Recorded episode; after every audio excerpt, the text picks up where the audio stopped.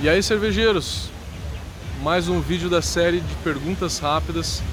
E a pergunta de hoje é o seguinte: é, na hora que a gente está fazendo a recirculação, a bombinha, na hora que ela volta esse jato de mosto para dentro da panela de clarificação, esse jato ele atrapalha a, a formação da camada de grãos?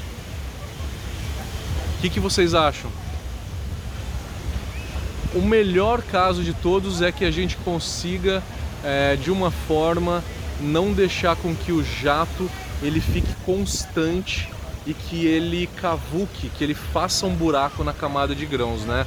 Se ele for muito grosso, muito intenso e sempre num local fixo, é, esse jato de, de mosto ele vai acabar abrindo um buraco dentro da camada de grãos isso vai criar caminhos preferenciais dentro da camada de grãos, aonde que vai reduzir a minha eficiência é, e com isso vai me reduzir a quantidade de cerveja que eu vou fazer.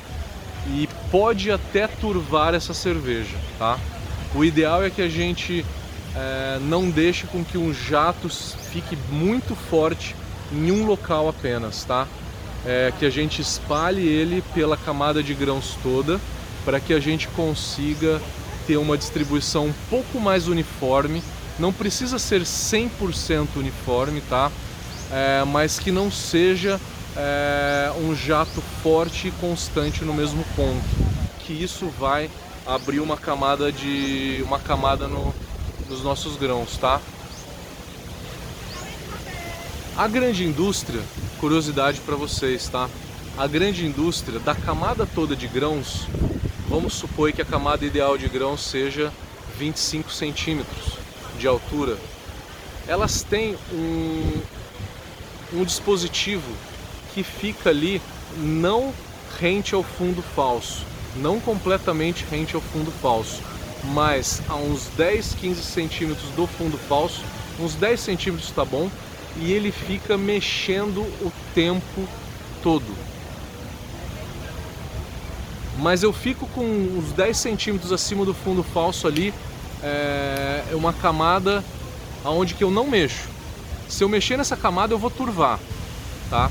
Então 10 centímetros do fundo falso talvez seria o ideal para que você não turve. E por que que fica mexendo durante a clarificação toda, durante toda a lavagem do malte?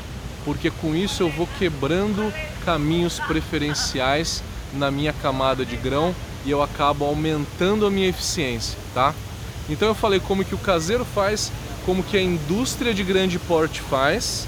A indústria artesanal, infelizmente, 99% dos equipamentos você tem essas facas rente a um centímetro do fundo falso, porque ainda falta conhecimento para nós brasileiros que você pode subir um pouquinho essas facas, você pode ter uma alavanca ou alguma coisa que sobe essas facas para que elas fiquem a 10 centímetros do fundo falso.